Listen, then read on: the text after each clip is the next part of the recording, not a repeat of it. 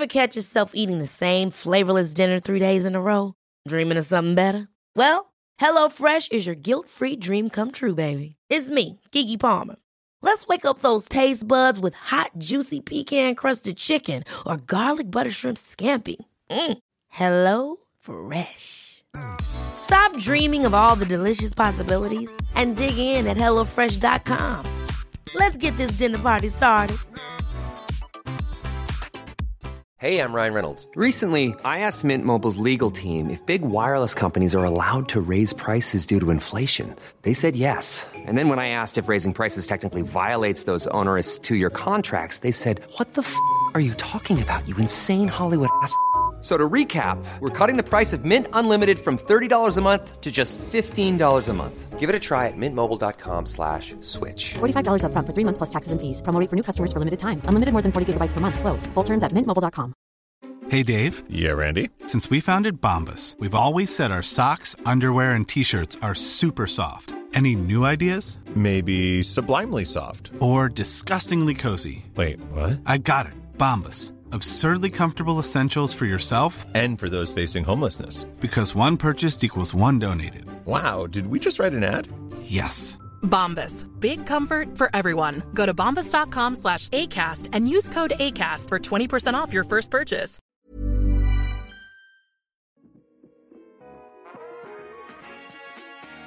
Godemort et Bessom Aujourd'hui nous sommes à Amerschwil. Le domaine Geschicht est en biodynamie depuis 1998. Leurs vins sont certifiés Déméter.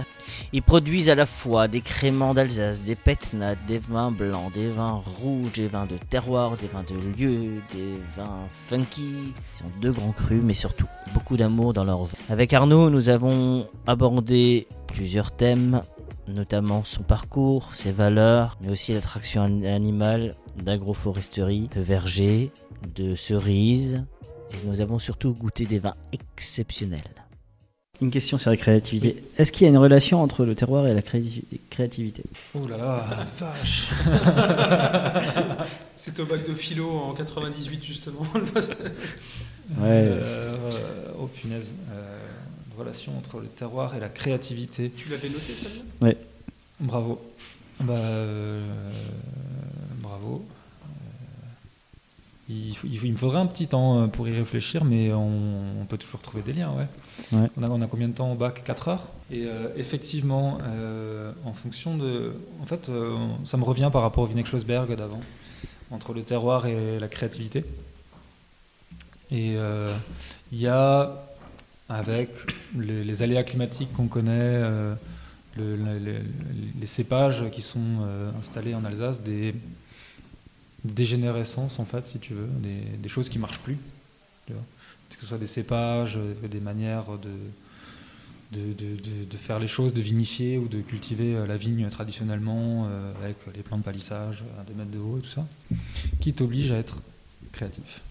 Et du coup, à envisager de euh, nouvelles de nouveaux types de vinification, genre euh, une macération d'un mois euh, égrappée puis élevée en amphore, tu vois. C'est quand même un truc si je dis ça à mon grand-père, il va rien comprendre, quoi. Alors qu'il a fait du vin toute sa vie.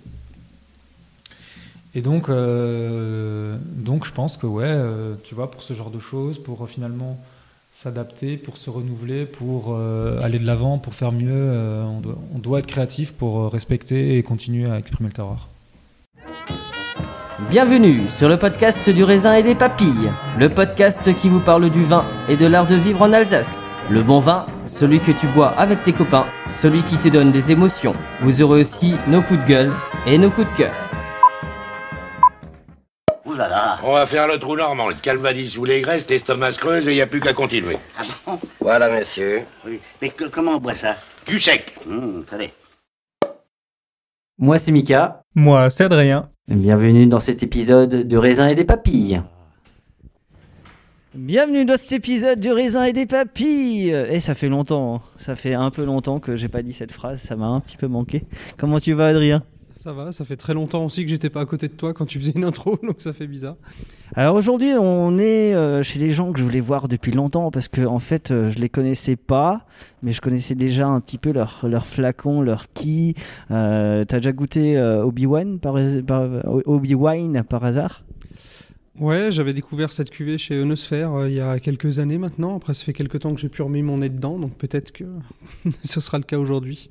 Alors, c'est un petit domaine qui a été créé, en tout cas qui est en biodynamie depuis 1998. Euh, Alors, je le regarde, alors j'ai pas encore dit qui c'est, mais euh, s'il tique pas, c'est que c'est bon.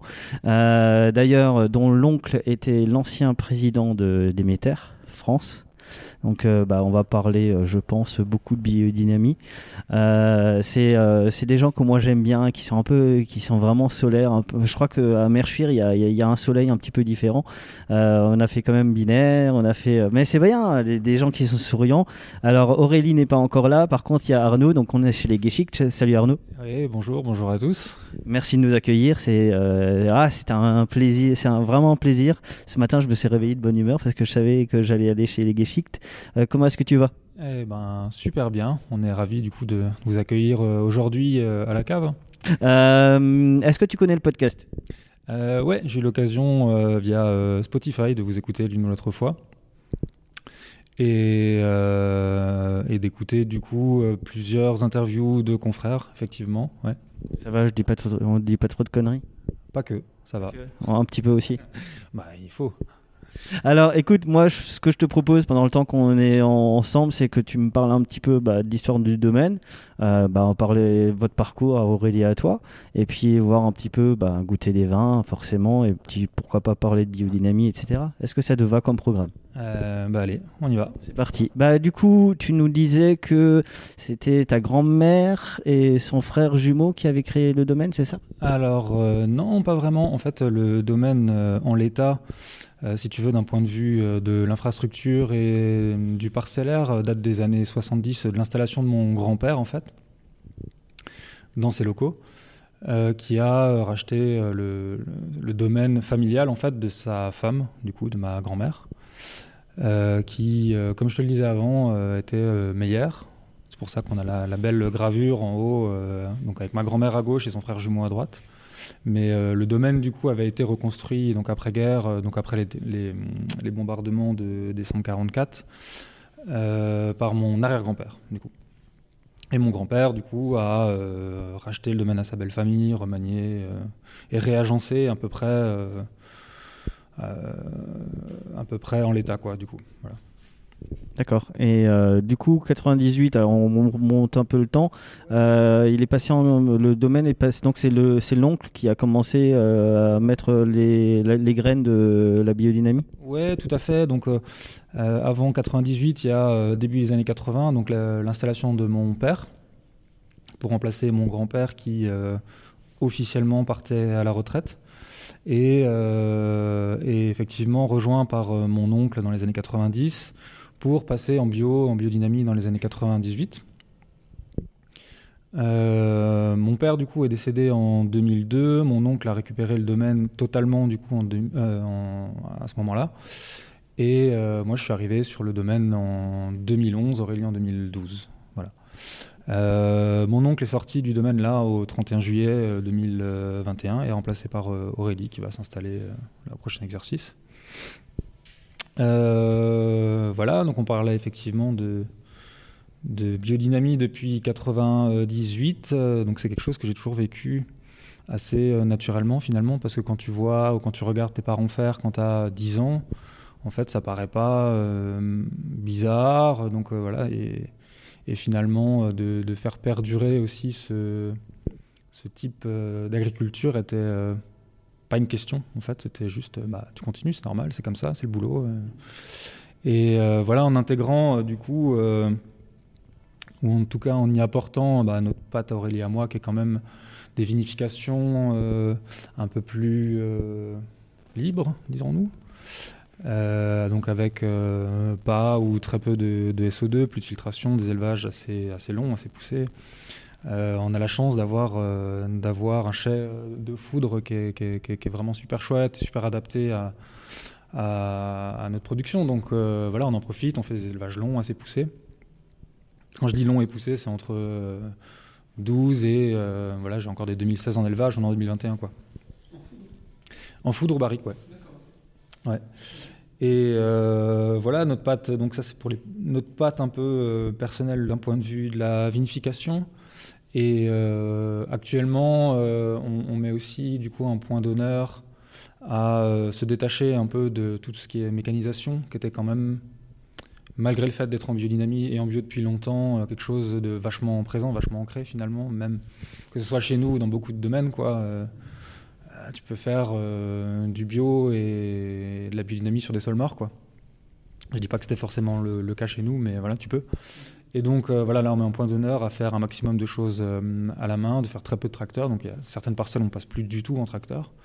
On fait les traitements par exemple en quad et, les labours à cheval depuis, bah, depuis quelques années maintenant, parce que j'ai la chance du coup d'avoir un voisin prestataire en traction animale. Et, euh, et depuis peu, euh, voilà, on a adopté un cheval avec Aurélie et on a commencé là à labourer euh, nos propres vignes avec notre propre cheval. Iris est rentré dans votre vie? Ouais, donc irrés- irrésistible de Rochelle. donc Iris c'est son diminutif, de Rochelle c'est parce qu'elle est née à Rochelle. Et donc c'est en Haute-Marne.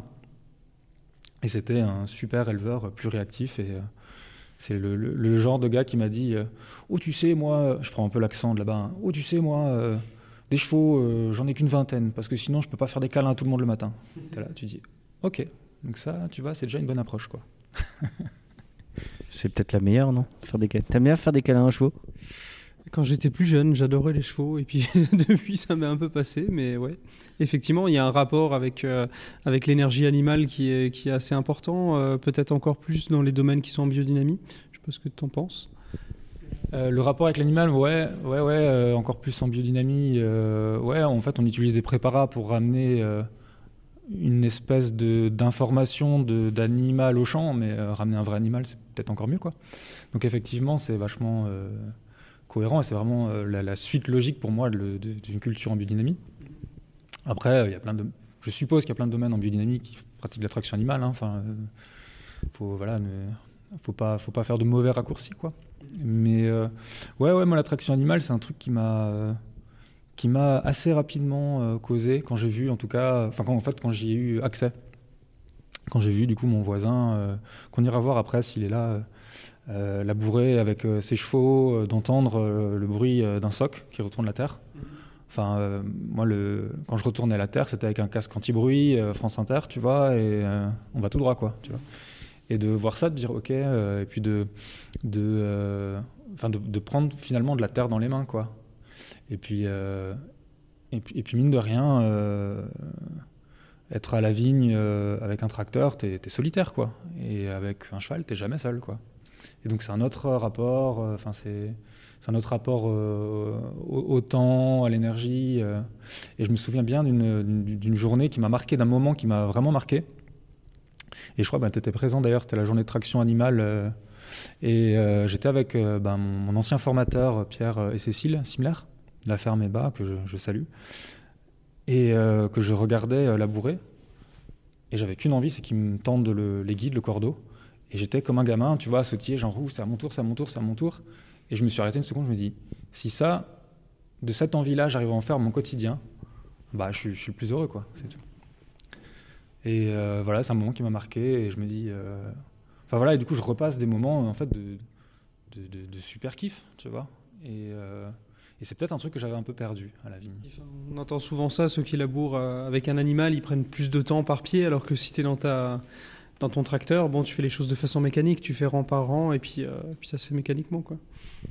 Ouais, c'est pas, c'est effectivement, c'est effectivement pas la même approche. Après, euh, c'est comme, tout. Je pense, faut pas en faire une religion, quoi. C'est pas parce que euh, tu, tu, tu, tu- tu fais du tracteur que, que tu es une mauvaise personne ou que tu, fais du mauvais vin. Enfin voilà, Euh, c'est un choix.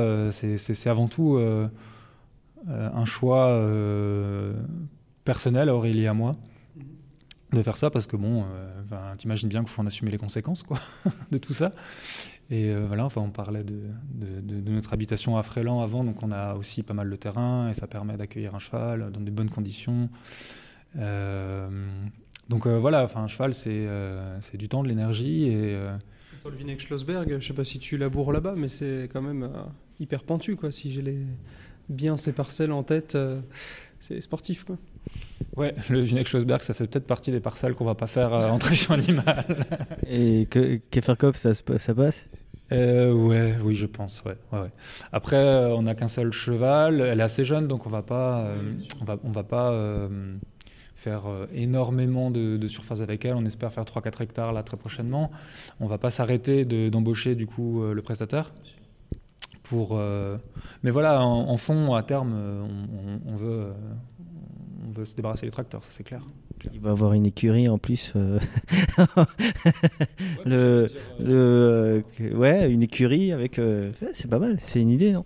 Mais euh, ouais, ouais, je- jamais dire jamais. hein. Enfin, moi, euh, tu, me disais euh, que j'allais acheter un cheval, moi qui n'ai jamais eu un animal de compagnie, tu vois. Ni chat, ni chien, ni rien, tu vois. Si on m'avait dit il y a deux ans que bah, j'aurais un cheval de travail, euh, jamais je t'aurais cru. Et, euh, et voilà, enfin, on en est là, et on en est à se dire, euh, ouais, dans deux, trois ans, bah, si ça va bien, un deuxième cheval et un troisième.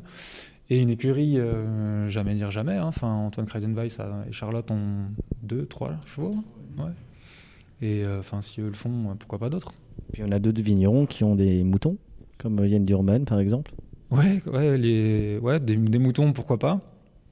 Effectivement, plus on est de fous, plus on rit. hein. C'est la preuve que, bah, visiblement, sur, en tout cas, on les avait vus, les moutons, je sais pas si tu te rappelles. Euh, C'était plutôt bien. Alors, moi, tu as, dit quelque chose qui est. Alors, plusieurs m'ont- en ont déjà parlé, mais je crois qu'on l'a jamais expliqué. Pourquoi le quad? Ah, le quad, ouais, euh, une grosse révolution pour nous.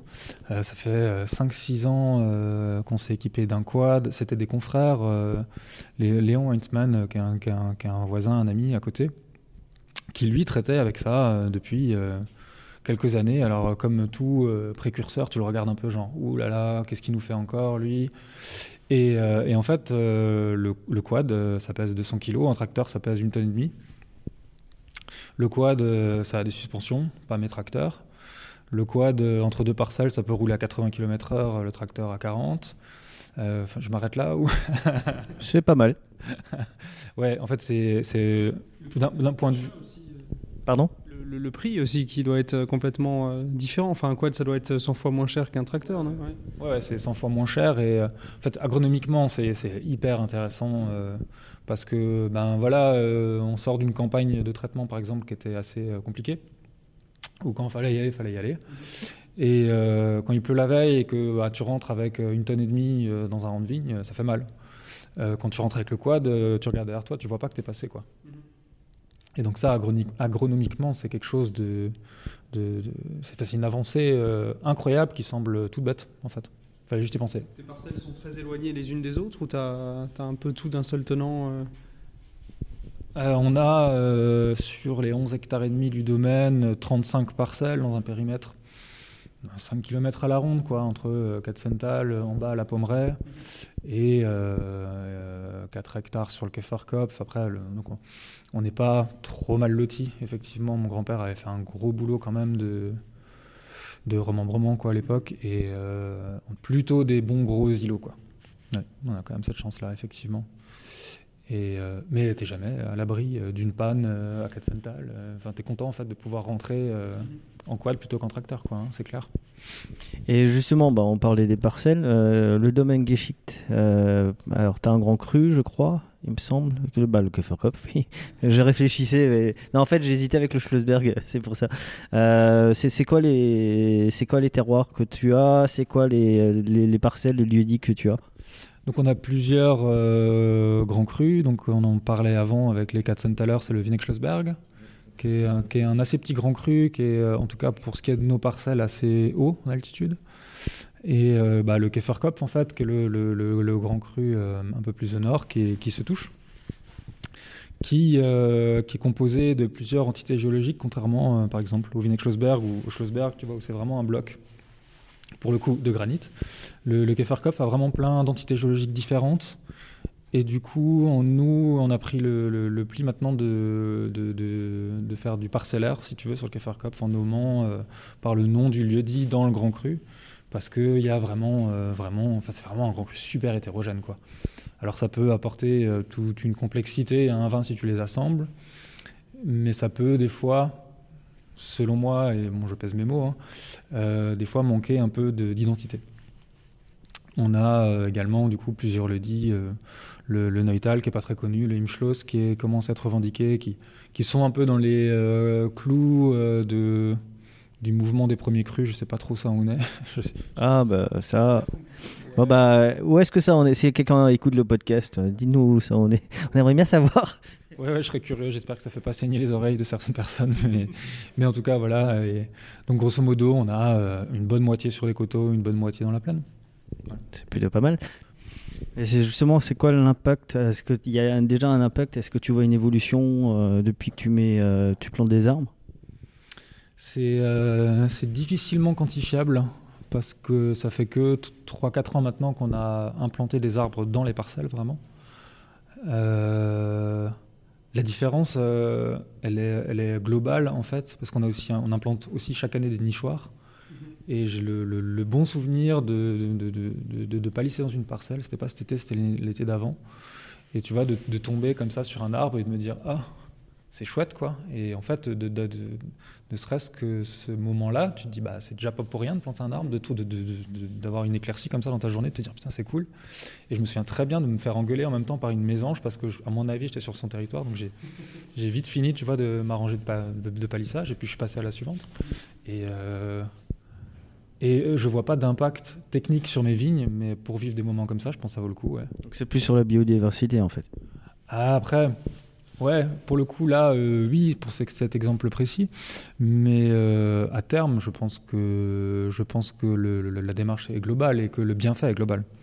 Pour euh, la culture de la vigne, pour effectivement les auxiliaires, pour euh, à la fois faire de la concurrence aux racines, à la fois faire de l'ombre en été. Enfin, il y a, y a y a y a vraiment des bienfaits qui sont divers et variés, quoi. Ouais. Et euh, bah, comment se sont passées ces vendanges? Alors c'est, je m'éloigne un peu. comment se sont passées ces vendanges un petit peu euh, cataclysmiques euh, 2020 C'est un 2021, et ouais, les années passent.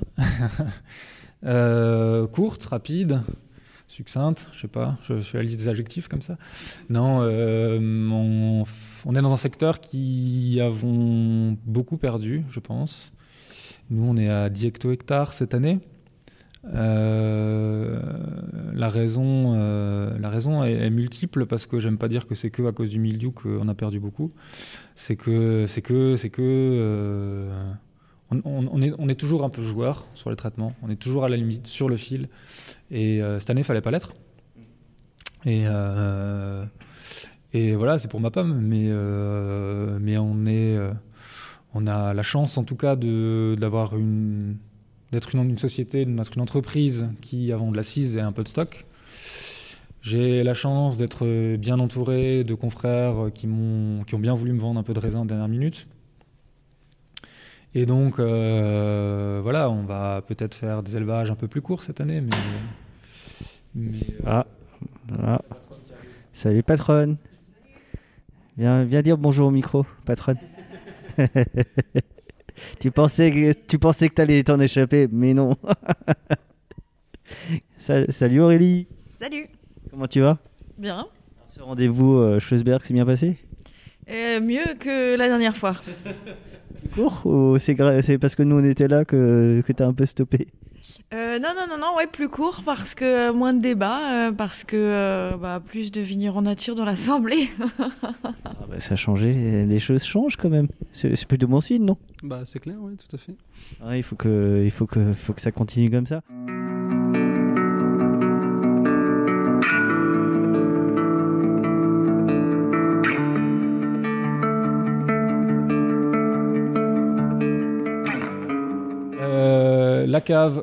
Ici, on est en compagnie de Vieux Foudre.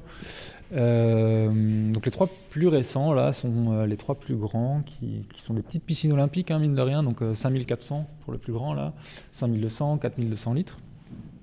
On a une capacité à peu près ici de 1000 hectos. Et donc les trois plus gros datent de l'installation de mon grand-père des années 70 et bah, les plus vieux doivent pas loin euh, doivent avoir une centaine d'années peut-être maintenant et euh, voilà, la transition euh, vers le millésime de 2021 est bien trouvée, c'est qu'ils sont tous vides, à part euh, celui tout au fond à gauche où on a réussi à, y mettre la, la cuvée Phoenix, qui est un pinot gris macéré. On a du coup 1000 hectos de capacité ici, comme je vous le disais, et à peu près euh, 1000 hectos de capacité d'une cave plus moderne en inox qu'on utilise principalement pour les fermentations, les mises en bouteille. Donc euh, 1000 plus 1000, ça fait 2000. Sur 11 hectares et demi, il y a quand même un couac. Et euh, c'est ce que produisait mon grand-père euh, il y a euh, 50 ans.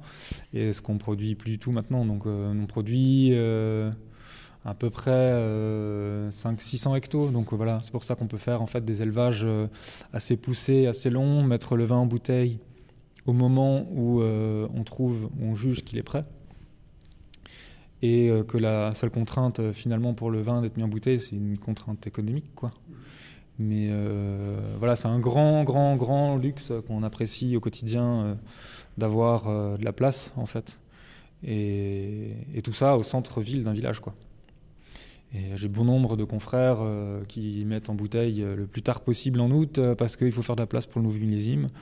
Moi, je peux en accueillir plusieurs des millésimes. Donc, alors, dès 2021, je peux en accueillir 10. Mais dès 2020, on peut en accueillir 2-3, ouais. Mm. Puis t'es pas mal. Ça t'inspire? Oui, bah carrément. Et les élevages longs, du coup, qu'est-ce que ça va apporter au vin euh, d'avoir des élevages comme ça Euh, Tu avais encore du 2016, donc le fait qu'il ait 5 ans d'élevage, euh, qu'est-ce que ça va lui apporter à ton vin?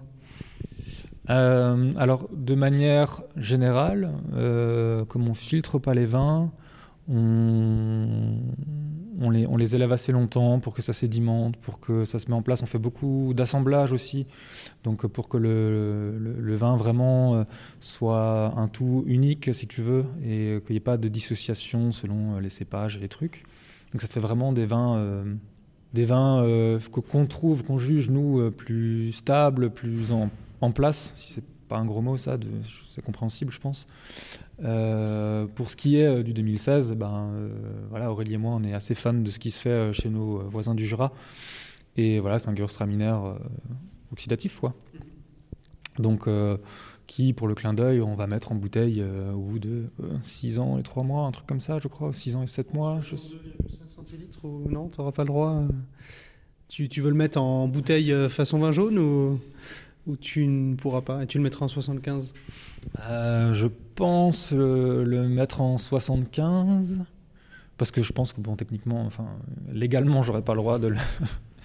Mais euh, non, non. euh, en fait, je pense le mettre en bouteille 75 euh, alsacienne parce que on, est- on en parlait avant pour les pétnats. C'est une méthode de vinification qui peut être finalement pleinement au service du terroir et ne pas euh, finalement euh, respecter euh, l'identité de ce vin, ce serait, ce serait, ce serait pas juste pour moi en fait.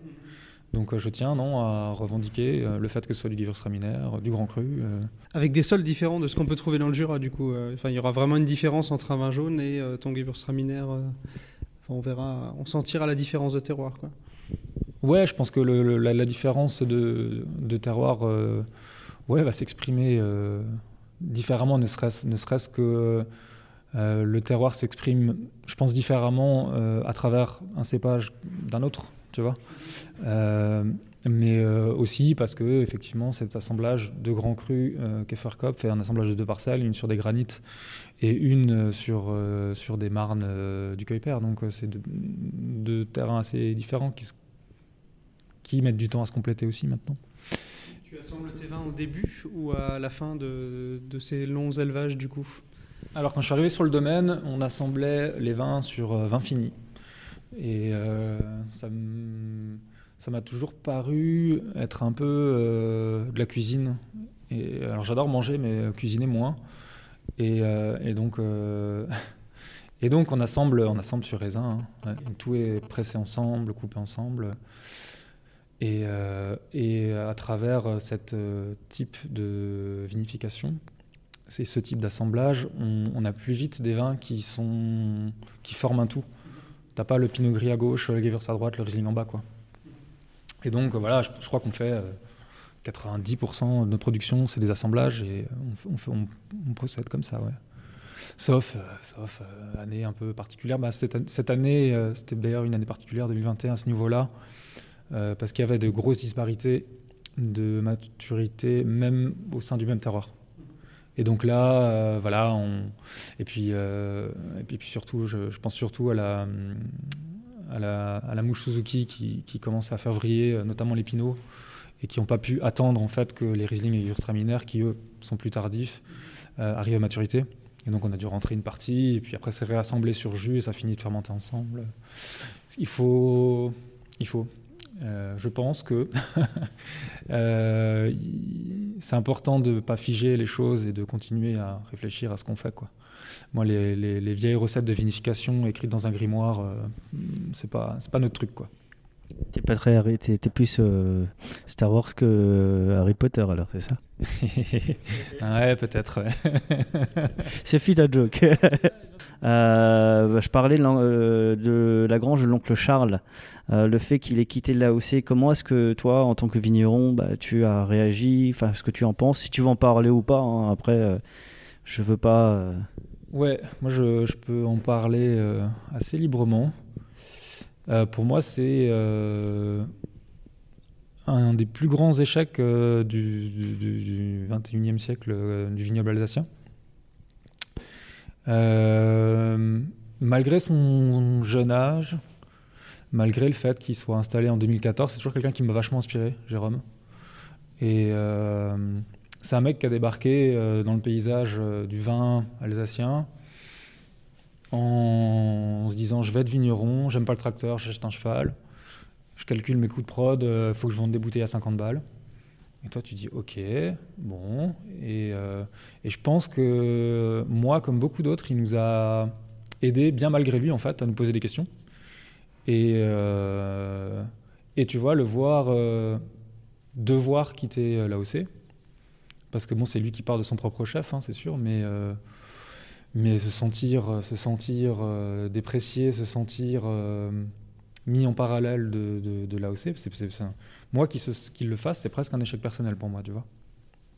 Et donc, et donc, est-ce que est-ce que c'est un mouvement qu'il faut suivre, qu'il faut encourager Je ne sais pas. Je suis profondément attristé également que tous les, les nos vignerons font du vin de France directement. Euh, mais je leur en veux pas. hein. Enfin, et puis d'ailleurs, je les, salue, je les apprécie tous. Mais, euh, je suis profondément attristé que le, que le mot Alsace soit pas sexy, quoi. Et que, et que, et que finalement, euh, l'interprofession ne soit pas, ne soit peut-être pas à la, à la hauteur de ses adhérents, peut-être. Je sais pas. Et toi, comment t'as réagi quand t'as lu l'article de Jérôme François Bah, J'ai l'impression qu'en Alsace, euh, par rapport à d'autres régions, on est un peu plus attaché à son appellation. Enfin, il y a peu de vignerons finalement qui font du vin de France par rapport à d'autres régions. Bon, en Bourgogne, c'est le prestige du nom qui fait vendre, donc forcément c'est différent. Mais l'Alsace, c'est pas forcément euh, le cru qui va, qui va faire vendre. Et je pense que les consommateurs sont beaucoup moins attachés aux appellations. Et les appellations ont besoin de un petit peu d'évoluer. On voit bien euh, les, euh, ceux qui sortent de l'appellation, c'est pas ceux qui vendent le moins. Donc au final, il, faut, il va falloir un petit peu s'adapter. Je pense qu'on est très attaché à son appellation. Il y a d'autres d'autres régions où ils sont beaucoup moins attachés que ça. Quoi. Mais- Après, on est en, en Alsace, on est assez conservateur aussi. On aime bien les traditions, on est bien marqué. Voilà. Mais euh, bon, on, place, on passe à la dégustation, ce serait pas mal. Bah allez, let's go. C'est parti.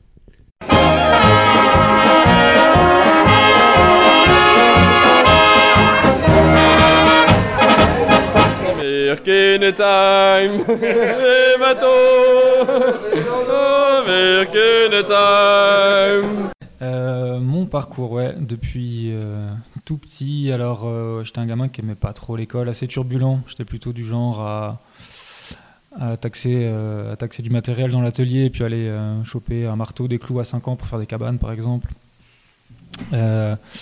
Euh, et, plus tard, euh, j'ai trouvé ça. Donc, j'ai toujours vécu ici sur le domaine et euh, les années passant, je trouvais ça un peu moins intéressant de faire comme papa.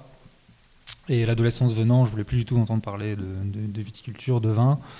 Le décès de mon père, du coup, en 2002, où j'avais 14 ans, a hum, encore plus marqué ça. Je voulais vraiment plus, plus entendre parler tracteur, vigne, vin. C'était vraiment un truc allergique, limite pour moi, quoi. Et euh, les années euh, faisant, euh, voyant que tout n'est pas rose sur le domaine, jeune adulte, je, me suis rendu compte que peut-être il y avait quand même quelque chose à faire sans, sans, sans même savoir vraiment vers quoi j'allais, je pense.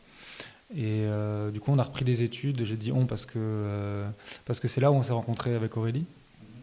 Et donc, on a fait un BTS euh, Viti Ono euh, à Roufac qu'on a fini en 2010. Moi, je suis arrivé du coup sur le domaine en 2011, Aurélie en 2012, après une licence complémentaire du coup en commerce vigné-vin.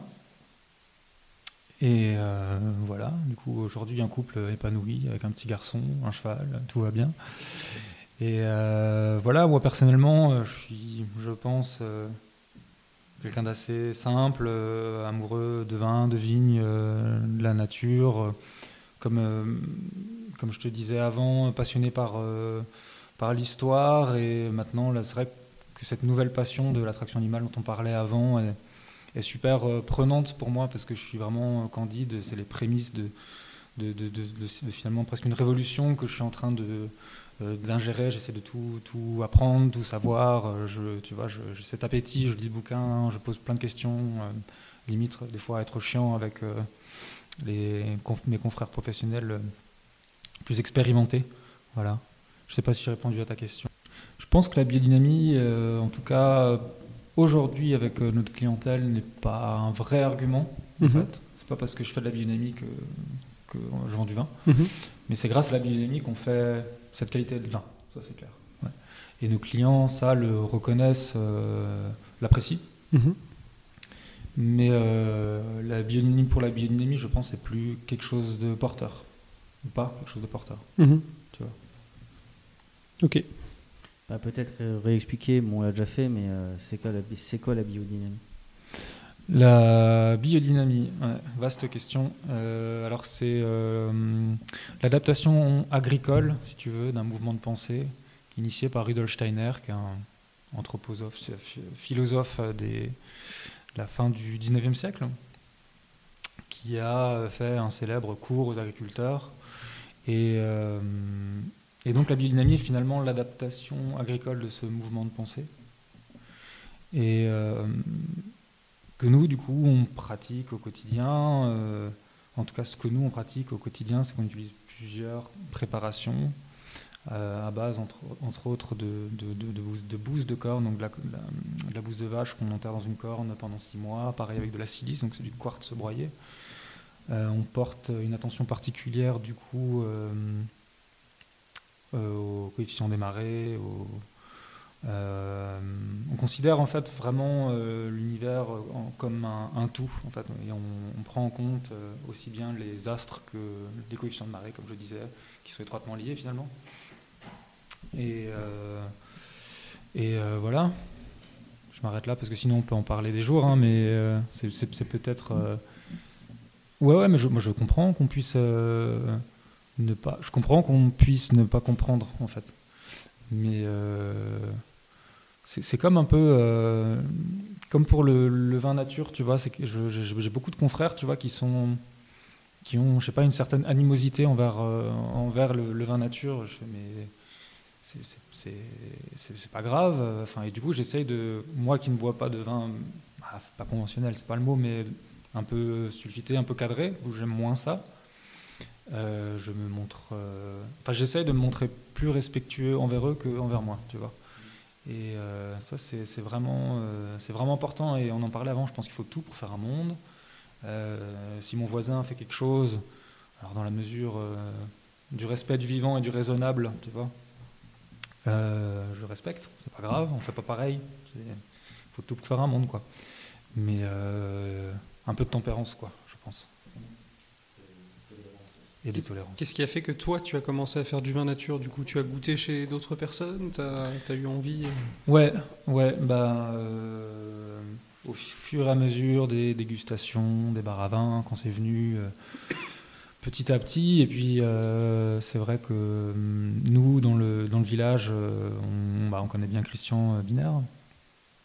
Et, euh, et on s'est vite retrouvé avec euh, d'autres vignerons en fait à euh, en produire un peu, à échanger. Je pense euh, notamment à Catherine Ries, à Julien Bertus, qui sont des, très bons copains, à se dire ok, ah, tu fais comment, tu fais ci, tu fais ça, et puis on en faire, en faire de plus en plus en fait quoi, pour finalement euh, faire que ça. Parce que parce que avoir, euh, alors encore une fois, je, respecte complètement complètement ça. Mais avec Aurélie, on n'a jamais su faire de compromis sur ce qu'on veut faire, sur ce qu'on aime. Et j'ai jamais envisagé ou pu envisager faire deux gammes de vin. Mais euh, encore une fois, je respecte complètement ceux qui le font et j'ai aucun problème avec ça. Mais, euh, mais c'est vrai que du coup, euh, en 2014, je crois, qui était une année vraiment charnière, donc on avait fait déjà des volumes assez importants en 2012-2013, mais en 2014, j'ai pas mis un gramme de SO2 sur toute une cave et, et, pas, et pas sorti le filtre, quoi. Donc c'était quand même assez, assez drastique, quoi. On s'est pris des retours clients un peu. Mais j'ai toujours mis un point d'honneur à essayer de les accueillir, de, le- de leur expliquer quand même, et surtout à bien les conseiller. Faisons ce qu'on a mis en Alsace. Skill. Skill. Santé. Ah oui, c'est c'est magnifique. Ah, c'est le, c'est le, c'est le bon vin pour commencer là. Pour la, la dégustation, c'est, euh, t'as de la tension, t'as du fruit, t'as de l'énergie, de la vivacité, ça salive bien. Surtout, euh, moi j'ai une petite salivation sur le, sur le côté. Il y a, À fond, ouais. T'as le côté agrume, t'as un petit peu d'amertume qui vient derrière, un toucher de bouche qui est quand même bien présent. Ouais. T'as un petit peu de tanin du coup, Ouais. mais c'est, euh, ça reste super frais et, et salivant, appétant aussi. C'est, bon, Ouais. on s'approche de midi, 13h, Ouais. c'est peut-être ça qui C'est, c'est hyper salivant, c'est clair. Ouais, moi je trouve ça, euh, c'est, euh, il y a du fruit, il y y a un peu de tanin, une grappe entière? Non. Non. Non. Non. Raté. Ah, ok. Euh, Je vous laisse alors. deviner ou je vous en, je vous Ouais, en bah, parle ouais. Bah, j'ai envie de dire euh, Pinot Gris, mais euh, j'ai envie de dire une petite macération de Pinot Gris. Mais Ouais, il y c'est- a peut-être ouais. d'autres choses. Bien Non, à co- c'est ça- bien à côté, ça ouais. Bien Ouais. à côté. Moi je pensais à Ah oui, d'accord. Moi je pensais plutôt à un assemblage. Ouais. Un assemblage avec un peu de pinot noir, donc d'où le, le côté tanin ou pinot gris oui, parce que bon, on a goûté pas, j'ai goûté pas mal de pinot gris en, euh, de pinot gris en macération, donc c'est Ouais. pour ça que grappe entière. non, Non, bon, ni bah, l'un ni écoute. l'autre, ouais. Euh, je retiens ce que tu as dit. En tout cas, il y a un vrai côté salivant. Mhm. Et ça, c'est euh, c'est euh, assez touchant pour moi en fait que tu trouves ça parce que euh, c'est vraiment euh, l'empreinte de ce terroir-là, qui est donc euh, une partie du Käferkopf, Mhm. sur des marnes du Kuiper. Du coup, il y, a- il y a vraiment cette, euh, c'est vraiment des vins qui font euh, tout le temps saliver avec vraiment des très grandes longueurs en bouche. Mhm. Mais sauf que là, ouais, c'est du Gewürz mais avec la cerise. Du coup, donc c'est le nouveau. Ah c'est euh, celui-là Mais il a évolué alors. alors c'est le nouveau Beetlejuice, Ah, donc avec euh, les cerises euh, 2021 Ok. et du Gewürz 2020. Ah ouais, Voilà. Ah, mais euh, honnêtement, euh, je, je, je trouvais qu'il déjà la, la couleur euh, elle était un peu plus rosée, me semble-t-il. Ouais, il y a moins de cerises, ça a gelé. Euh, Mais ouais, là je, je le trouve euh, bah, différent en fait. Enfin, des souvenirs que j'ai euh, du premier, j'ai pas l'impression qu'on est sur le. les années suivent, mais ne se ressemblent C'est pas. ça qui est génial. Ouais. Alors, euh, Euh, moi, ce, qui me, ce que je trouve génial, c'est c'est l'empreinte du terroir. Euh, on parlait avant de, de cépages qui finalement expriment de manière différente euh, un terroir, ou un terroir qui s'exprime de manière différente à travers un cépage. Et enfin là, de rajouter des cerises dedans, et euh, alors effectivement du même terroir, hein, Mhm, mhm. et de se dire, ok, là le terroir, je le reconnais quand même, c'est c'est grand. Enfin, il y a un truc, quoi, je sais pas. C'est Bah, touchant ça. Et tu vois, je te dois un mea culpa parce que pour moi, euh, bah, quand je l'ai goûté, c'était vraiment un vin d'été. Pour moi, c'était vraiment le vin qu'il faut boire quand il fait bien chaud. Et, euh, et en fait, je trouve qu'il est euh, pas du tout désagréable dans des périodes où il fait un peu plus froid. Euh, il est, en fait, il goûte totalement différemment. C'est pour ça que j'avais pensé, mais je savais que tu n'en avais plus et j'avais pas compris que tu l'avais refait. Euh, non, moi, je trouve que c'est ouais, une belle salivation. C'est Enfin, moi, je- de toute façon, moi, c'est bien. Si, si tu prends un jus de cerise pur, tu auras cette différence de terroir aussi, du coup Ou tu as fait des essais là-dessus euh Non, j'ai ça- très honnêtement euh, jamais essayé. Mhm. Mais euh, ce serait euh, super intéressant. Et euh, quand tous mes cerisiers, donc là on en a planté une quarantaine du coup sur le Mhm. Donc, ouais. produiront, euh, je pourrais faire des piscines olympiques de ce vin-là. euh, et puis on pourra s'amuser à faire des, des comparatifs et tout ça. euh. Mhm. Et Bah, donc- vu qu'on partait sur une macération, oui, c'est même plutôt un vin d'hiver habituellement qu'un vin d'été. Mais euh, ouais, il y a quand même le côté acidulé qui vient contrebalancer les tanins qui sont présents, donc c'est hyper intéressant. Quoi. Je, euh, donc le, le était macéré, donc Ouais. euh, il y a une vraie structure tannique. Mhm. Et d'expérience, parce que ça fait la deuxième année qu'on le fait, je trouve bien, je trouve ça super bien complété en fait par le côté très noyau en fait de la cerise. Donc euh, les cerises sont simplement euh, équeutées, écrasées, Mhm. mises en macération. Et on vient rajouter euh, une barrique de, de Gewürztraminer de la même parcelle de l'année d'avant. Parce que vous aurez. Oui. je vous apprends pas que les cerises et les raisins ça mûrit pas au même moment. Mhm, mhm. Et, euh, et du coup, on fait macérer tous ces, les, les peaux des cerises et les noyaux. Et je trouve que, que les, deux, les deux tanins, parce que finalement ces deux tanins différents se marient super bien. On a combien d'alcool du coup là-dessus sur... je dirais 12, un truc comme ça. Ouais. alors la, la- la cerise euh, pure, euh, donc alors c'est la cerise euh, cœur de pigeon, donc c'est vraiment des cerises à croquer. hein. Mhm. Et à, euh, à 7 de potentiel, un truc comme ça. Et puis le Gewürz doit être à 14. ouais. Et là on a euh, 20% de cerises. Donc là malheureusement les cerisiers ont gelé. Contrairement à 2020, enfin la récolte de cerises, 2020, il faut mettre des nuances du coup sur les millésimes, euh, où euh, du coup la, la récolte de cerises était super généreuse, où on avait fait un Mhm. 50-50. Ok. En tout cas, très bon moment pour recommencer. C'est clair. Je sais pas ce que tu en penses. les- Ah si. si, ah, regarde, il y a les moussages qui frétillent. Bah, c'est notre côté un peu. euh, donc, on- ça fait, ouais, comme je vous disais avant, quelques années qu'on plante des arbres. Mhm. Et on plante aussi euh, donc des variétés champêtres, donc euh, pas fruitières. Et ça me fait toujours un peu mal. Enfin, c'est mon côté paysan, quoi. Si déjà euh, je plante des fruits, enfin des, des arbres, il faut. hein, tu Ça vois, tu vois ce côté paysan là. Et euh, et, enfin, j'assume, hein, ça va, c'est cool. Et euh, au début, on plantait euh, complètement de manière aléatoire euh, dans la parcelle. Mhm. Et maintenant, euh, alors c'était du, que du feeling, hein, mais je, j'implante des variétés de fruitiers dans Mhm. des terroirs précis. Ok. Du coup, on a des, une cuvette de, de granit onoïtal où on, on met des coins, on met les cerises sur le Purberg, là, sur les marnes. Mhm. Euh, sur le Fulben, c'est des pêches. euh, et euh, peut-être qu'à terme. euh, Du coup, les arbres sont au milieu de la parcelle, sont sur Ouais, le ouais, côté. c'est- dans- dans les parcelles, ouais. À la place de manquant, du coup, C'est tu ça, plantes chez Binaire le l'huile de, de pépins de raisin, du coup, et le, le côté terroir qui se qui se retrouve aussi dans l'huile. Si elle se retrouve aussi sur des fruits, il y a énormément de choses qui peuvent se faire et c'est c'est passionnant, quoi. C'est ce qui est passionnant dans notre euh, métier, et puis je, je vous en parlais avant, c'est euh, le côté vieux grimoire nous ennuie un peu. Et ce qui est génial, c'est qu'il y a- il y, a toujours finalement à faire, à réinventer, à, à- à produire. quoi. C'est pour ça que les cidres et les poirées aussi, on en entend de plus en plus parler. Le, ce que fait le, le, le Quetchalor là, du domaine Aquilé, j'aime beaucoup Mhm. la démarche aussi. Et c'est vrai qu'il y a plein, plein de choses euh, qui sont possibles. D'ailleurs, c'est une inspiration un petit peu. Enfin, ils t'ont un peu inspiré dans cette idée-là de mettre du fruit avec. euh, parce que je crois que c'est les. enfin, en tout cas, de mémoire, c'est les premiers qui ont fait ça. Euh, les frères Dietrich. Alors peut-être inconsciemment. Inconsciemment, oui. J'avais j'avais pas, j'avais pas percuté qui Ouais. faisait ça. Mais c'est vrai que, ouais, peut-être inconsciemment. Ok. Non, mais franchement, c'est. euh, Et d'ailleurs, le retour des clients, c'était comment? Parce que c'est toujours aussi intéressant que. Bah, ils disent qu'il n'y en a pas assez, quoi. Ouais, ça, oui, ça. ça- Il y a des cavistes qui me l'ont dit aussi. Et ouais, ouais, parce que bah, du coup, sur des, des, des commandes d'export, je pense que les gens, euh, les, les importateurs les gardent pour eux, quoi, parce Ouais. qu'ils en ont 12, 24. euh. Ouais. Mais, tout le monde est euh, content, c'est rigolo. Non, on, mais est, on est ravis. euh. Je trouve, je trouve que c'est bon aussi.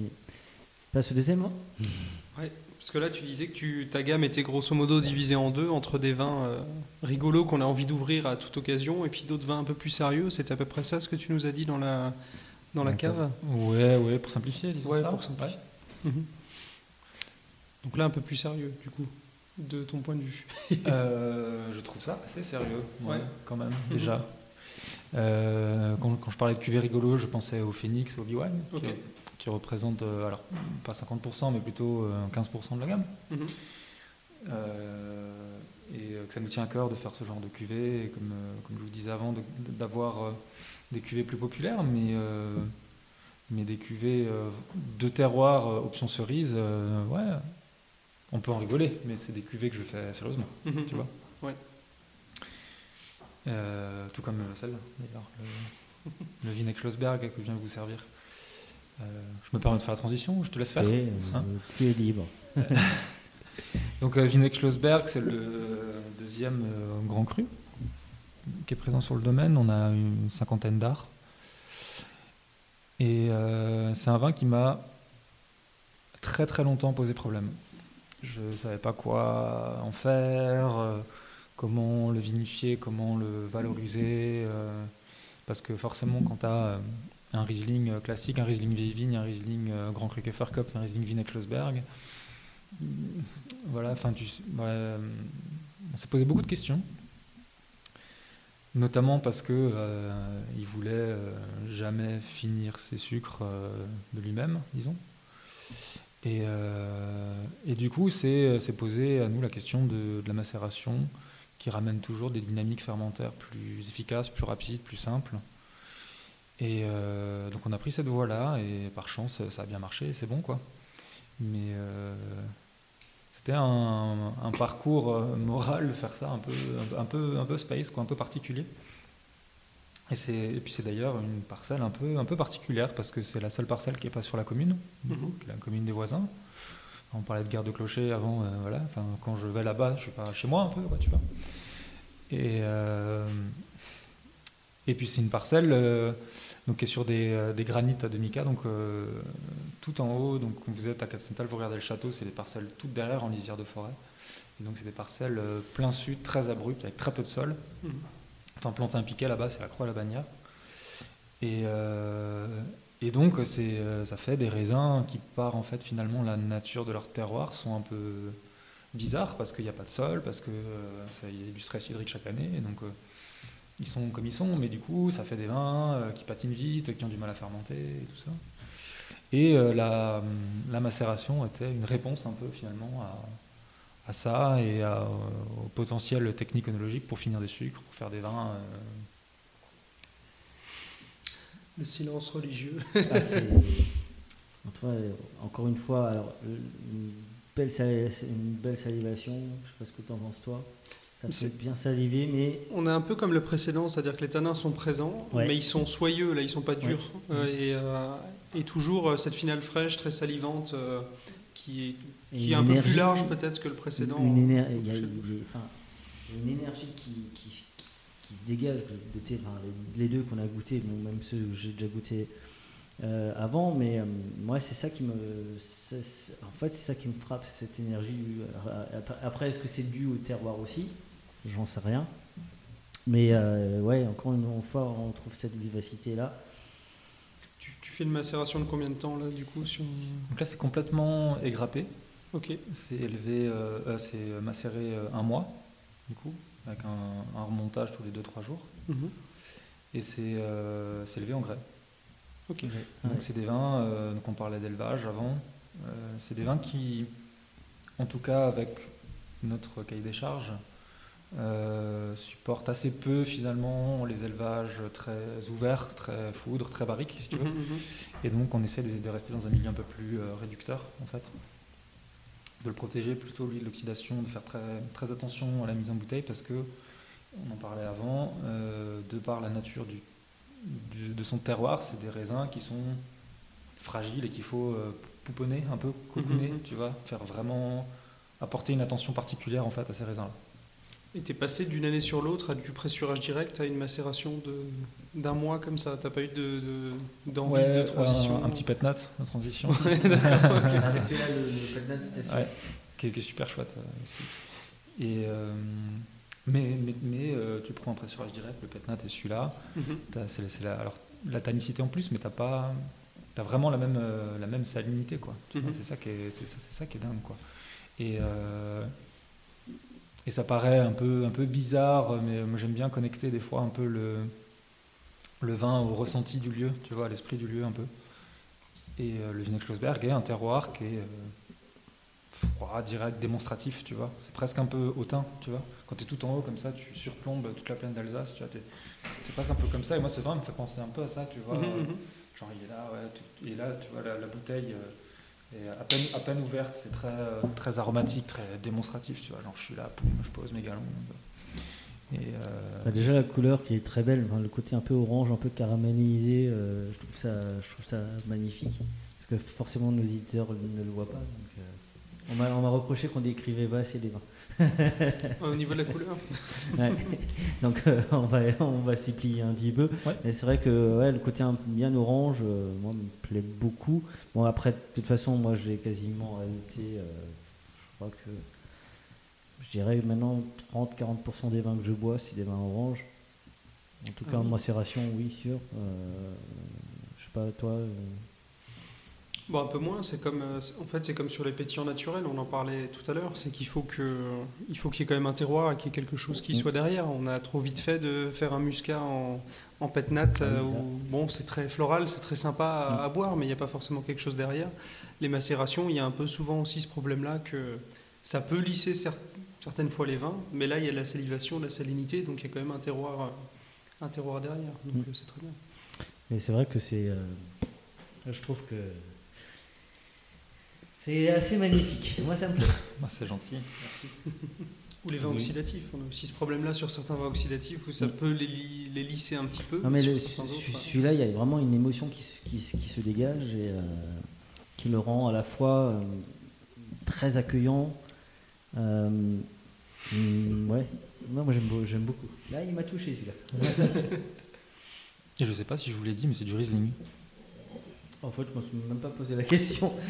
Tu l'as- sous-entendu, Ouais. effectivement. Mais c'est ça qui est beau, c'est parce qu'on parle que du cru là. C'est Ouais. ça qui est important en fait. Mhm, Et euh, enfin, allez donner ça euh, à la personne que vous croisez dans la rue, une personne lambda, vous dites-lui que c'est un Riesling, et il va, il va mettre ça à l'égout quoi. Mm. Dites que c'est Riesling Schlossberg, en grand cru, il va se dire ah, j'ai goûté. Mm. Ça, je crois que c'est un complexe qu'on se fait. euh, nous, Alsaciens, un peu. ces noms, ces trucs. euh, enfin, c'est ce que je, je me plais à dire parce que j'habite à Merschwir, je m'appelle Geschicht et que le Grand Cru, c'est Kefferkopf, tu vois. Mais. euh, Un beau Scrabble. Ouais, tu vois. Mais euh, j'ai plein, plein de clients euh, français, étrangers qui, qui sont absolument pas choqués par ça. Non, après. tu vas au Japon, que- ils savent tous prononcer Vinek Schlossberg, hein, Mm. sans problème. Et.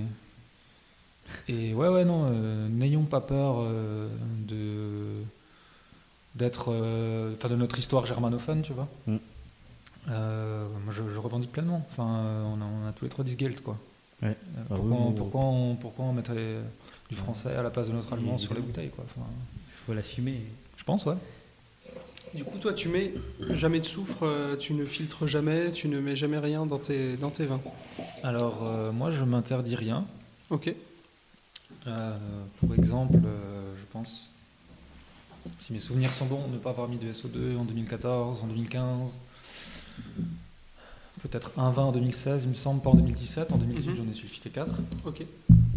En 2020, un vin, une cuvée a nécessité euh, une filtration, Mhm.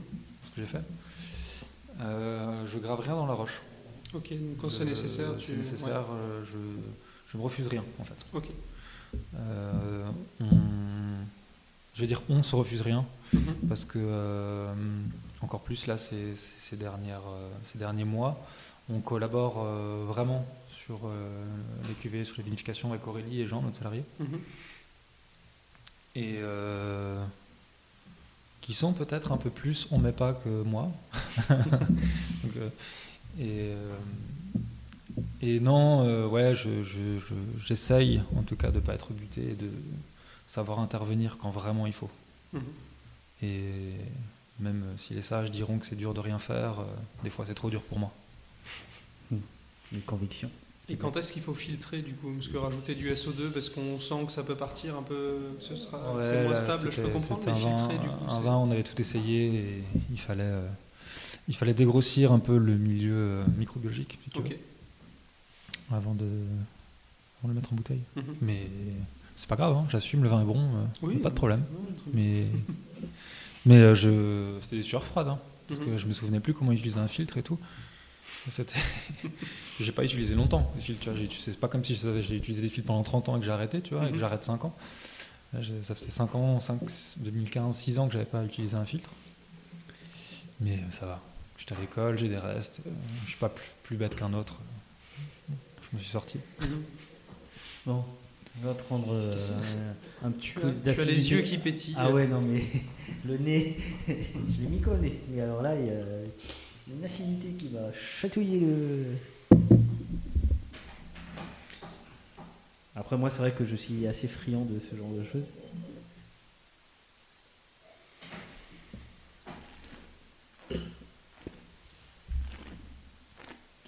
C'est assez intéressant de les goûter euh, dans cet ordre et euh, à la suite, parce qu'on parlait du côté, euh, du côté vraiment euh, tu sais, petit cocon, euh, du vinaigre Schlossberg, c'est des raisins où il faut être vraiment très attentionné. enfin. Mhm.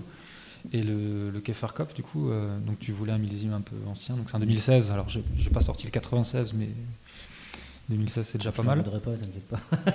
Ça me C'est- déjà très bien. À l'inverse, ça fait euh, donc c'est des vignes euh, qui proviennent de, de- de deux entités géologiques différentes sur cette cuvée-là en tout cas. Donc il y a ces marnes du Pépère dont on parlait avant et euh, des granites à demi-cas, mais qui ont la particularité, euh, euh, le lieu a la particularité d'avoir été saupoudré en fait par le vent d'un de l'eus. Et donc ça ramène beaucoup de sol, beaucoup de structures et du calcaire. Et donc c'est un endroit assez particulier. Et, donc on a assemblé ces deux parcelles-là.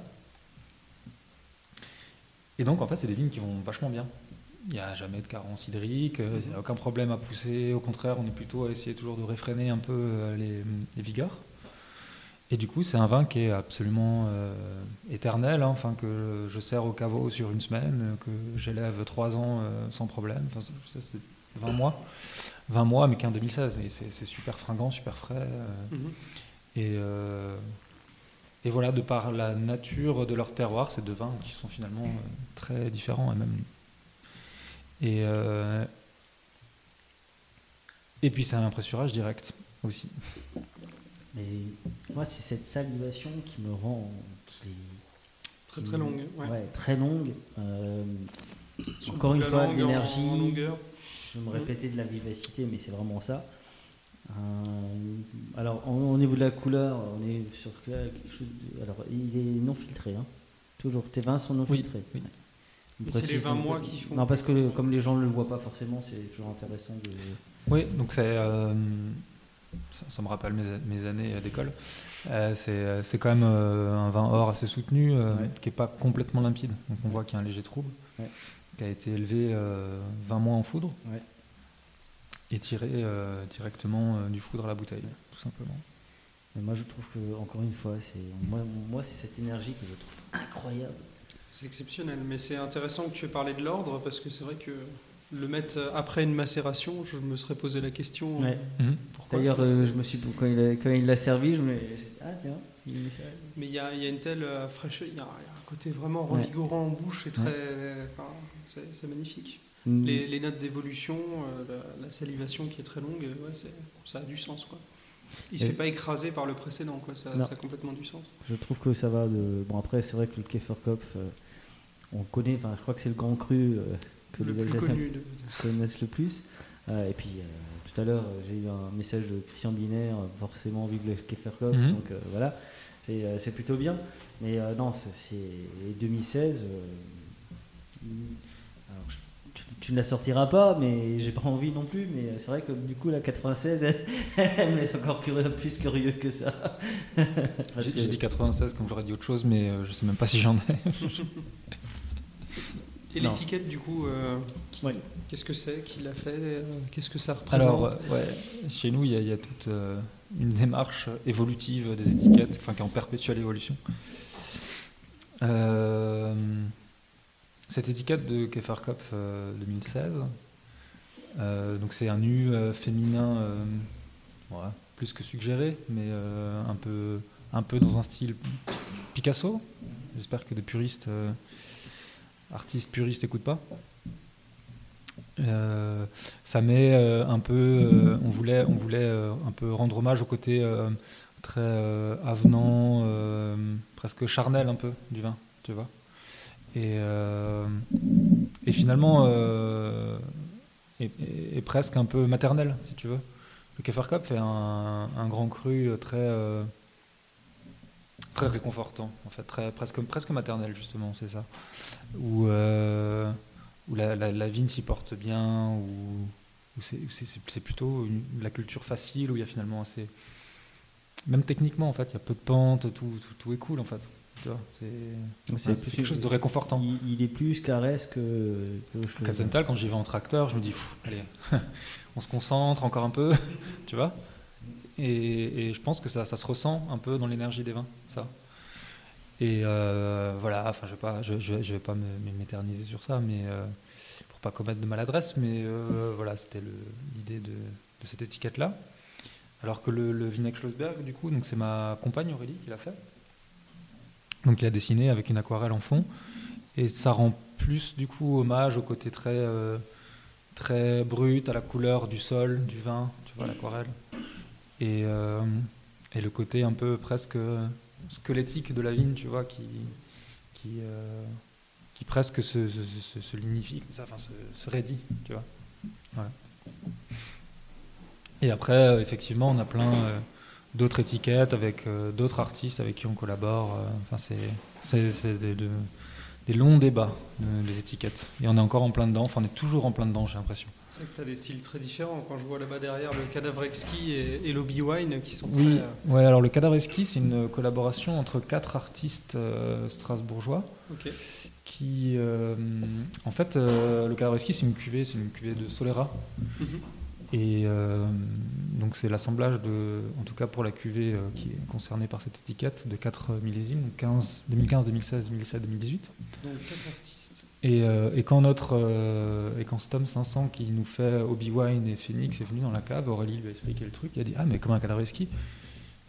Et là tu dis ok on arrête tout, on garde, enfin tu vois et et souvent euh, les enfin chez nous en tout cas, pour pas faire de mauvaise généralité, c'est ce genre d'évidence qui fait que ça marche. Mhm. Et euh, il a dit ok banco, euh, j'en prends quatre, un par millésime et on fait un, on fait un cadavre ski quoi. Parfait, mais, mais c'est bien. Moi, j'aime ça- j'aime bien cette créativité. Euh, bah, justement, une question sur la créativité. Oui. Est-ce qu'il y a une relation entre le terroir et la créati- créativité? Oh là là, la vache C'est au bac de philo en 98 justement. Euh, oh punaise, euh, relation entre le terroir et la créativité. Bravo. Bah, euh, bravo.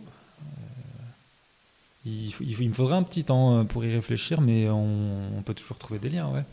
On a, combien de temps au bac? 4 heures? Et effectivement, en fonction de... En fait, ça me revient par rapport au Vinek Schlossberg d'avant, entre le terroir et la créativité. Et il y a, avec les, aléas climatiques qu'on connaît, euh, le- le- le- les cépages qui sont euh, installés en Alsace, des dégénérescences, en fait, si tu veux, des, choses qui marchent plus. Que ce soit des cépages, euh, des manières de, faire les choses, de vinifier ou de cultiver la vigne traditionnellement avec les plants de palissage à 2 mètres de haut et tout ça, qui t'oblige à être créatif et du coup à envisager de euh, nouvelles types, de nouveaux types de vinification, genre euh, une macération d'un mois égrappée puis élevée en amphore, tu vois, c'est quand même un truc que si je dis ça à mon grand-père, il va rien comprendre, quoi, alors qu'il a fait du vin toute sa vie. Et donc, euh, je pense que ouais, euh, tu vois, pour ce genre de choses, pour euh, finalement s'adapter, pour se renouveler, pour euh, aller de l'avant, pour faire mieux, euh, on, doit, on doit être créatif pour euh, respecter et continuer à exprimer le terroir. Par rapport aux étiquettes, euh, puisque je pense que tu voulais faire allusion à ça aussi, et par rapport à Florian, euh, qui, est- un- très bon copain.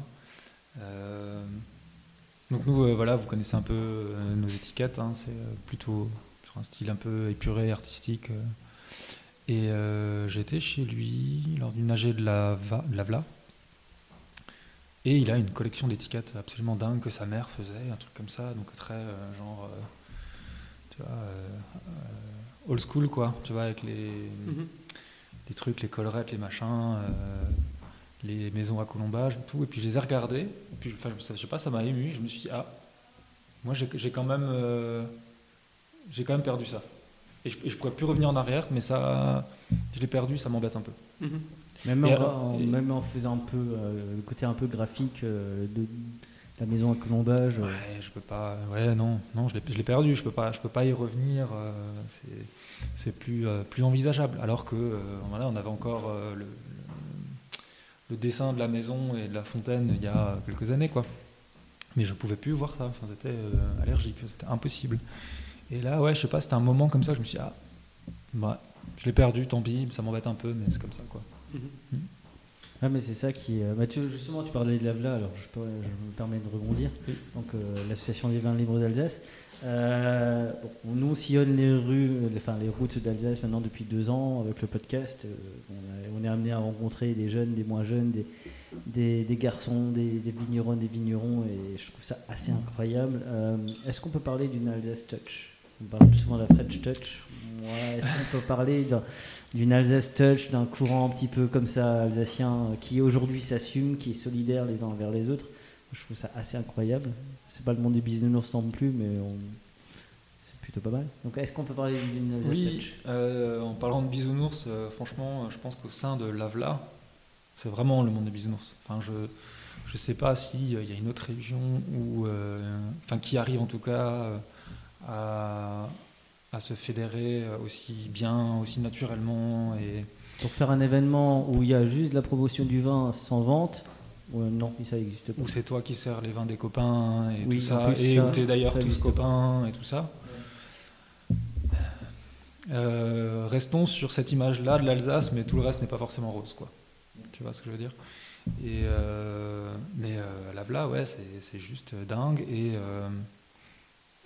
ah, ça fait vieux con, mais euh, je j'étais pas trop présent au Summerfest en journée, et j'étais euh, hyper agréablement surpris de pas connaître tout le monde, quoi. Tu vois, de, un mec que je croise avec le t-shirt, euh, qui me dit, ouais, je fais ça, je ok, enfin, je pourrais même pas encore maintenant te dire qui c'est, mais je trouve ça, je trouve ça génial, quoi. Et, enfin, j'ai hâte de les rencontrer, et de boire des coups avec eux, quoi. Donc on parle d'une Alsace. Ouais, allez. Oui, oui, oui, oui. On, on passe au moment sauvage, il faut le cuisiner un peu. Vas-y. Bon. Tu l'as préparé, tu l'as re, Ouais, remodelé. j'ai un peu depuis- remodelé, j'ai un peu, j'ai un peu changé les choses, mais euh, en fait, le moment sauvage, voilà. Je te donne des questions et il faut que tu répondes rapidement. Ok. Si tu devais être un terroir, tu serais quoi? Que faire cop Ok. Si tu devais être euh, un cépage, Riesling. ok. Un vin av- avant l'amour. Un vin avant l'amour. Qu'est-ce que tu bois avant l'amour? Euh, ah, les deux, ouais, allez, Kefarkopf. Est-ce que, je peux répondre Kefarkopf à toutes les questions? Euh, Adrien, il a tourné euh, la demoiselle. Euh, bah, après l'amour. Kefarkopf. Ok, alors euh, en fait, il nous l'a fait à la. C'est quoi les inconnus? Stéphanie Monaco Je vais essayer. Kefarkov interdit cette fois-ci. Non, euh, si tu si tu devais si tu aujourd'hui tu es vigneron ici, domaine Geschicht, voilà. Maintenant, demain je te donne une baguette magique, tu dois être un autre vigneron. Un Jura? Non, un, un vigneron. Ah, un, quel- quelqu'un un- Ouais. incarné Ouais. euh, alsacien? Pas forcément. Oh là là, trop de choix, trop de choix. Euh, je sais pas, je, franchement, je peux pas te répondre euh, très rapidement et te donner un nom, mais peut-être je serai un vigneron euh, plus libre, moins d'attache, moins de surface, euh, moins de crédit à la banque, enfin tout ça. Un truc plus, plus simple, moins de surface, plus facile. peut-être aller m'acheter deux hectares au fin fond de l'Ardèche, tu vois, avec un cheval et ma femme et mon gosse. Et un, un truc comme ça. Tu vas sur une île, une île déserte, t'as pas le choix, tu dois emmener une cuvée. Tu emmènes quoi Kefarkopf. Kefarkov, j'ai dit. Ah, pardon. Euh, bah, Beetlejuice, c'est du Kefarkopf. Oui, je, je, me suis dit, il va sortir. mais- Quel millésime du coup? Pour le Kefarkopf Ouais. Euh, 15. 15, c'est vraiment, vraiment euh, un vin que je comprends pas. Qui, est un- qui a un taux d'alcool incroyable, euh, qui, est, euh, qui, qui a tout pour être un vin chiant et qui est extraordinaire. Alors, je vais prendre la, la question que pose toujours Yann Diolo euh, du sourire du vin. Euh, quel est le pouvoir magique du vin? Crée du lien, c'est clair. Crée du lien? Ouais. Quel est le pouvoir magique du vin? Le pouvoir magique, ouais, bah c'est, c'est- créer du lien, c'est une réponse qui est magnifique. Ouais, ouais, c'est, Je crois qu'on aime bien euh, cet, cet optimisme. Je me, je me c'est le partage, ouais, c'est de...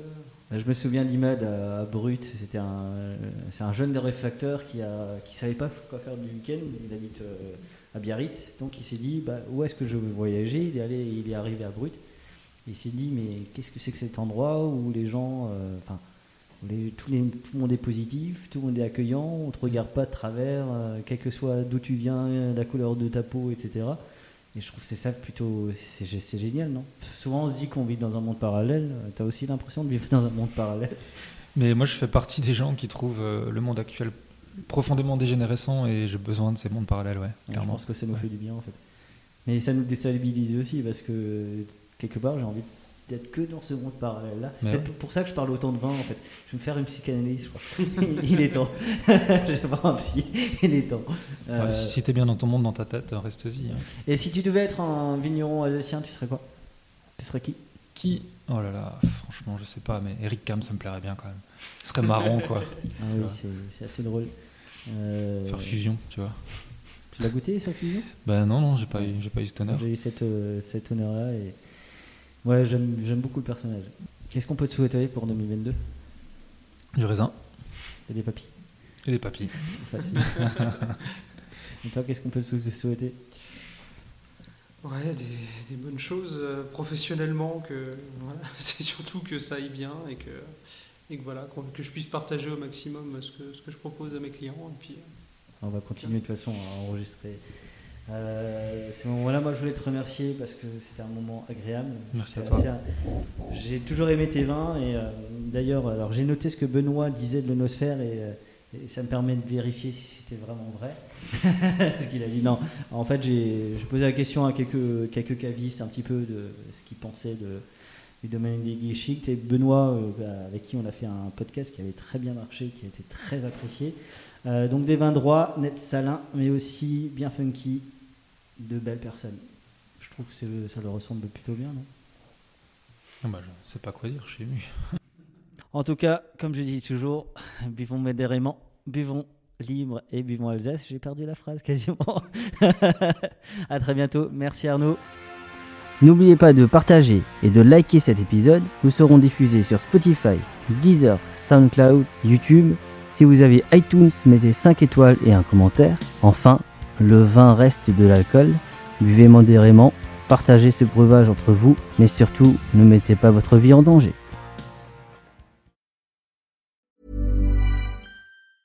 Mom deserves the best, and there's no better place to shop for Mother's Day than Whole Foods Market. They're your destination for unbeatable savings, from premium gifts to show-stopping flowers and irresistible desserts. Start by saving 33% with Prime on all body care and candles. Then get a 15-stem bunch of tulips for just $9.99 each with Prime. Round out Mom's menu with festive rosé, irresistible berry chantilly cake, and more special treats. Come celebrate Mother's Day at Whole Foods Market. Hey, it's Danny Pellegrino from Everything Iconic. Ready to upgrade your style game without blowing your budget? Check out Quince. They've got all the good stuff shirts and polos, activewear, and fine leather goods, all at 50 to 80% less than other high end brands. And the best part? They're all about safe, ethical, and responsible manufacturing. Get that luxury vibe without the luxury price tag. Hit up quince.com slash upgrade for free shipping and 365 day returns on your next order. That's quince.com slash upgrade. Mom deserves the best, and there's no better place to shop for Mother's Day than Whole Foods Market. They're your destination for unbeatable savings, from premium gifts to show-stopping flowers and irresistible desserts. Start by saving 33% with Prime on all body care and candles. Then get a 15-stem bunch of tulips for just $9.99 each with Prime. Round out Mom's menu with festive rosé, irresistible berry chantilly cake, and more special treats. Come celebrate Mother's Day at Whole Foods Market.